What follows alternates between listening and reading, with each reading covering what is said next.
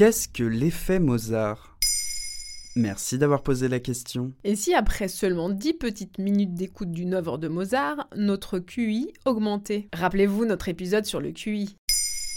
C'est en 1993 que Francis Rauscher et son équipe de chercheurs californiens lancent l'hypothèse qui se répandra ensuite comme une traînée de poudre et donnera naissance au mythe le plus connu, celui de l'effet Mozart. Et alors c'est vrai, je peux devenir plus intelligent en écoutant Mozart? Eh bien non, c'est faux. Je m'explique. Rauscher publie dans la prestigieuse revue scientifique américaine Nature une étude qui démontre qu'après seulement 10 minutes d'écoute de la sonate pour deux pianos en ré majeur de Mozart, les adolescents soumis à l'expérience arrivent à mieux résoudre des tâches d'intelligence spatiale. L'annonce fait l'effet d'une bombe. Mozart est servi à toutes les sauces, rats et plantes y passent, les femmes enceintes et les nouveau-nés reçoivent des compilations des œuvres de Mozart dans les maternités. Et certains États américains vont jusqu'à obliger les structures publiques d'accueil de la petite enfance à diffuser du Mozart quotidiennement. Le marché des supports audio estampillés Mozart explose. Mais la controverse monte et de nombreuses études successives contredisent les résultats de Rauscher.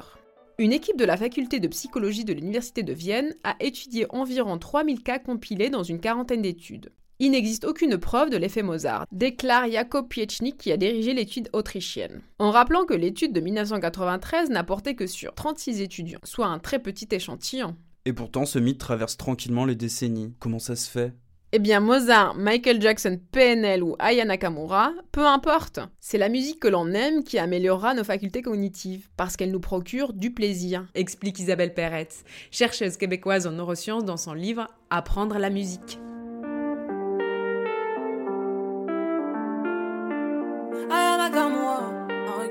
Si l'écoute de la musique ne laisse pas notre cerveau indifférent, la pratique musicale aura un impact démultiplié sur nos performances intellectuelles.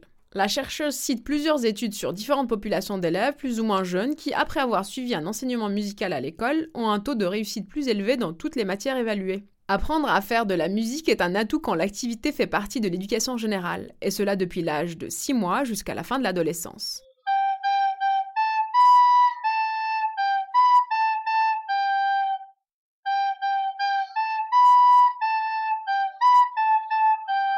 La musique favorise les facultés intellectuelles et sociales de l'enfant, mais seulement si elle est pratiquée en plus, et pas au lieu d'une éducation générale, conclut Isabelle Peretz. À écouter ou à pratiquer, la musique reste donc un stimulant pour nos capacités cognitives. Voilà ce qu'est l'effet Mozart. Maintenant, vous savez. En moins de 3 minutes, nous répondons à votre question. Que voulez-vous savoir? Posez vos questions en commentaire sur toutes les plateformes audio et sur le compte Twitter de Maintenant, vous savez.